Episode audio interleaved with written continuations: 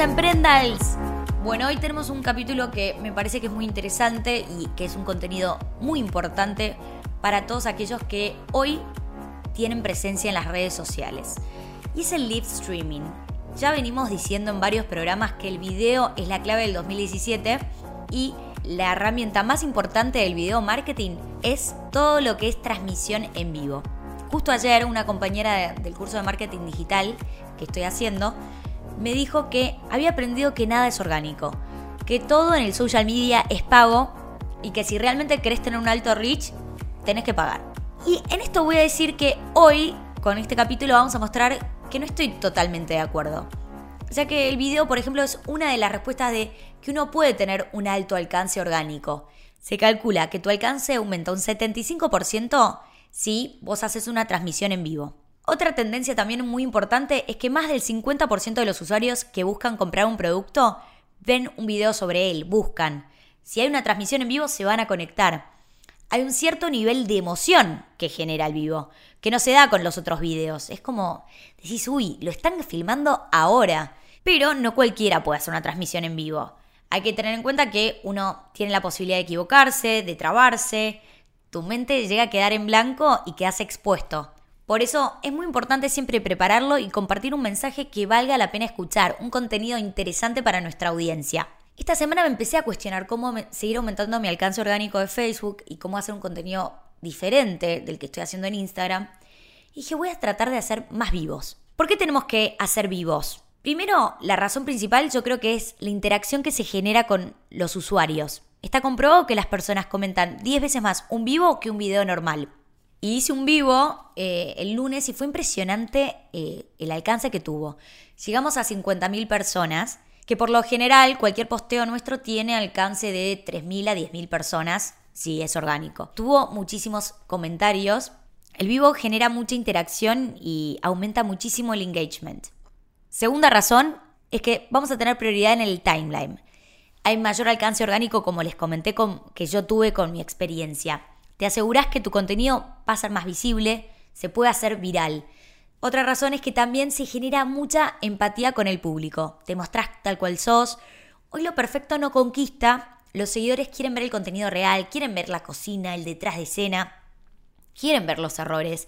Yo creo que siempre cuando uno se traba, de repente frena y está bueno decir, bueno, perdón chicos, me equivoqué, en verdad eh, esto es así, eh, te humaniza y te hace como más empático con tu público, se genera una transparencia que va a crear una fidelidad muy alta en toda la audiencia.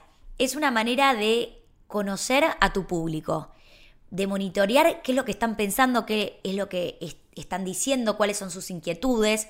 Uno empieza a ver toda la interacción puede hasta hacerles preguntas en ese momento. Es como un focus group online. Es una manera de compartir más contenido y que este sea recordado en el tiempo. ¿no? Generalmente cuando vemos un video hay muchas más chances de que nos acordemos del producto, de sus beneficios, de sus características, porque se puede compartir muchísima, pero muchísima información en los vivos. Y también es una herramienta gratuita que nos aumenta el engagement y el alcance. ¿Por qué no la vamos a usar? Yo creo que Hoy muy pocas marcas la, están utilizando y es una lástima porque tiene muy buenos resultados y hay muchísimas formas de explotarla. ¿Dónde podemos hacer live streaming? Tenemos Facebook Live, tenemos Instagram Live, tenemos Periscope y YouTube Live. Yo creo que lo importante es hacer una transmisión en las redes donde vos tenés más audiencia. Si tenés una gran comunidad de seguidores activos en Instagram, hacelo en Instagram. Lo que tiene Instagram es que luego el video, si lo compartís, va a mantenerse activo durante 24 horas. Y quizás eh, Facebook, la ventaja es que queda ya publicado en tu perfil para siempre y tiene la posibilidad de ser compartido. Por otro lado, si vos vas a hacer en Periscope, este va a anunciarse en Twitter. Entonces, si tenés una buena audiencia en Twitter, puede ser eh, Periscope la mejor herramienta. Y el mismo caso para YouTube, en el caso de que sean youtubers y su canal tenga mucho éxito. Creo que está bueno, ya que eh, si uno tiene un canal y publica constantemente videos súper profesionales con muchísima edición, de repente mostrar algo casero va a impactar mucho en la audiencia. En el caso de Sofía usamos eh, Instagram Live y Facebook Live. Y ambos nos dieron excelentes resultados. Nos trajo mucha audiencia nueva, porque también, eh, por ejemplo, en Instagram lo bueno es que no aparece en el explorador. Como es una herramienta que muchas marcas no están utilizando, yo creo que genera como esta expectativa de parte del usuario que se quiere conectar para ver qué es lo que van a transmitir, ya que hay muy pocos vivos hoy en nuestros perfiles. Así que es un campo de batalla donde hay pocos jugadores y es clave jugar.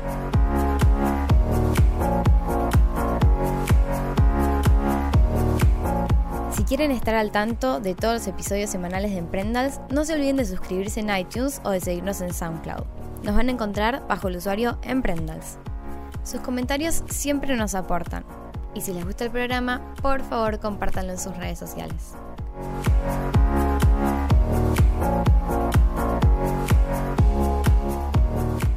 ¿Qué tipo de contenido podemos compartir en el live streaming? Si son influencers, si son famosos, eh, si son una marca que quiere invitar a, alguien que eh, es muy importante para su audiencia, está bueno que hagan meet and greets o QAs donde uno deja que el público haga las preguntas a esta persona. Se puede también cubrir un evento importante, como por ejemplo el Martín Fierro. Eh, también, no sé, marcas de moda como Topshop hacen mucho vivo de lo que son sus desfiles. También para un evento como puede ser la apertura de un local, la presentación de una colección, presentación de un producto, una muestra. Yo creo que en el caso de eh, presentar una muestra está excelente esto de ver el focus group y preguntarle a, los clientes, bueno, ¿qué opinan? ¿Les gusta así el producto o prefieren este color o con este cuero? Mostrarles los diferentes usos, explicarles y ver cuáles son sus opiniones, para también plantearse cambios posibles, para ofrecerles productos que estén más alineados a, las necesidades de nuestros clientes. Está buenísimo esto para escuchar las opiniones, para monitorear la audiencia. Es una buena herramienta para dar webinars, dar cursos online, más si tienen una consultora eh, o si tienen un centro de capacitaciones de marketing digital. ¿Por qué no mostrar, bueno, les voy a dar este curso gratuito y si quieren seguir capacitándose o si quieren eh, escuchar el curso número 2, pueden abonarlo en mi sitio web. Esto de dar un contenido valioso en vivo empatiza mucho, más si sos profesor, está bueno porque la audiencia va a fidelizarse muchísimo y seguramente va a decir, me encantó cómo dio la clase esta persona, voy a seguir comprando sus cursos. Es un buen espacio para mostrar cómo se trabaja en tu empresa, el behind the scenes. Bueno, Mark Zuckerberg siempre hace Facebook Lives mostrando un poco las oficinas de Facebook y eso está buenísimo. También si ustedes tienen un e-commerce, creo que es muy valioso que muestren cómo es la empresa y la humanicen tiene que haber un aspecto humano en las redes, porque si no hay un espacio físico de la tienda, si no hay una experiencia de marca, si no hay una cara visible, es muy difícil generar credibilidad. Entonces, para ganar confianza con los consumidores, mostrar un vivo, mostrar un poco para que se vea el movimiento de las prendas, las texturas, eh, cómo empaquetan los pedidos. Creo que eso eh, va a generar mucha fidelidad y quizás más confianza para que el usuario concrete la compra. También es un buen espacio para dar un servicio al cliente. Se puede utilizar para explicar la instalación de un producto, el uso, cualquier duda que se pueda generar. Por ejemplo, una marca de cosméticos puede también compartir un, tutorial de cómo hacer smokey eyes. Yo creo que lo que hay que tener en cuenta al hacer un vivo es que no es únicamente apretar un botón y empezar a hablar sin ningún tipo de preparación. Los usuarios quieren ver el detrás de escena, quieren ver la cocina, quieren ver lo real, pero tampoco van a estar dispuestos a soportar papelones, improvisaciones y una mini preparación creo que es necesaria. En mi perfil de Instagram, como Belu, no como Sofía, hago muchos vivos de Meet and Greet y Ask Belu. Creo que el primer consejo siempre es anunciar previamente que va a realizarse el vivo, contar de qué tema va a ser eh, y cuál va a ser la hora de transmisión para así tenemos una audiencia mayor. Por más que luego se comparta el vivo y quede en nuestro usuario por 24 horas en caso de Instagram, si nosotros logramos que en el momento de la transmisión haya mayores usuarios, bueno, primero vamos a tener más interacciones, va a haber más comentarios. Y segundo, vamos a tener la posibilidad de estar en vivos destacados. que estar en vivos destacados nos va a permitir llegar a personas que hoy no nos siguen y si les parece valioso nuestro contenido, van a ser nuevos seguidores. Hay que asegurarse de utilizar un celular que tenga una buena calidad de grabación y elegir un buen lugar que esté iluminado y que haya buena conexión de Wi-Fi. Estos son aspectos técnicos que está bueno que eh, lo definan antes. Si la calidad de la imagen no es buena, no se van a poder visualizar los productos de la forma correcta o de la forma que queremos que se vean para concretar futuras compras. Es ideal pensar un título atractivo que invite al usuario a ver la transmisión y que este también esté relacionado 100% con el contenido que se va a compartir. Hay que tener pensado un guion. ¿Qué se va a decir? Estar preparado para preguntas incómodas, imprevistos y tratar de seguir adelante. A veces lo que pasa también en los vivos es que se cuelgan personas que empiezan a, a decir malas palabras, a insultar. Puede ser que haya quejas, puede ser que haya malos comentarios y uno tiene que estar abierto a que no puede ocultarle el vivo a todos los haters. Pero si de repente hay una persona que es muy desubicada, lo que pueden hacer es ocultárselo a esta persona, eh, porque ya también un nivel de agresión muy alta me parece que no es sano para ninguna persona de la audiencia. Y si hay quejas, creo que es un buen espacio para responderlas, para hacer frente. Esto genera más transparencia, más credibilidad y es la segunda oportunidad del cliente que si uno sabe cómo manejarla, puede hasta superar las expectativas y, recuperar ese cliente insatisfecho, hacerlo cambiar de opinión, que sea un apóstol positivo y no negativo. Una vez que prepararon el contenido y lo empiecen a transmitir, tienen que también dejar un espacio para las preguntas que tiene la audiencia. En mi caso, generalmente se generan muchísimas preguntas.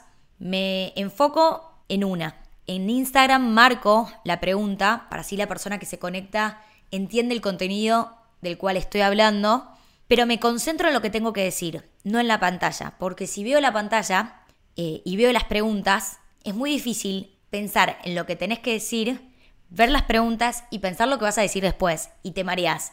Y en el momento que te mareás, el video queda raro, eh, te quedas en silencio pensando en lo que tenés que decir ahora, en lo que tenés que decir después, en las preguntas que siguen apareciendo. Entonces, creo que la clave es, veo una pregunta, la marco, empiezo a hablar. Termino de responder esa pregunta, cierro la pregunta, de, la desmarco, veo las preguntas que están, selecciono otra y me concentro en esa pregunta. En el caso de Sofía, generalmente lo que hacemos es que hay una chica que me filma, yo hablo, y ella me va contando las preguntas que hay que responder. Ay, Belu, quieren, las chicas quieren el precio de ese producto. Entonces es más fácil, porque cuando no ves la, pantalla llena de preguntas, uno sigue hablando y no se traba.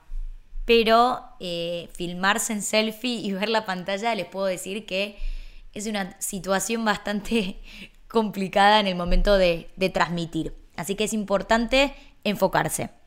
Muchas veces eh, lo que hago es luego de finalizar el vivo, verlo de nuevo y escribir todas las preguntas que no fueron contestadas. Me sirve mucho para ver toda la interacción que hubo, cuánto porcentaje fue positivo, cuánto negativo, por suerte, tanto en Sofía como en Belu, los comentarios generalmente son muy positivos y esas preguntas que quedan pendientes las utilizo en los vivos que siguen y en historias de Instagram.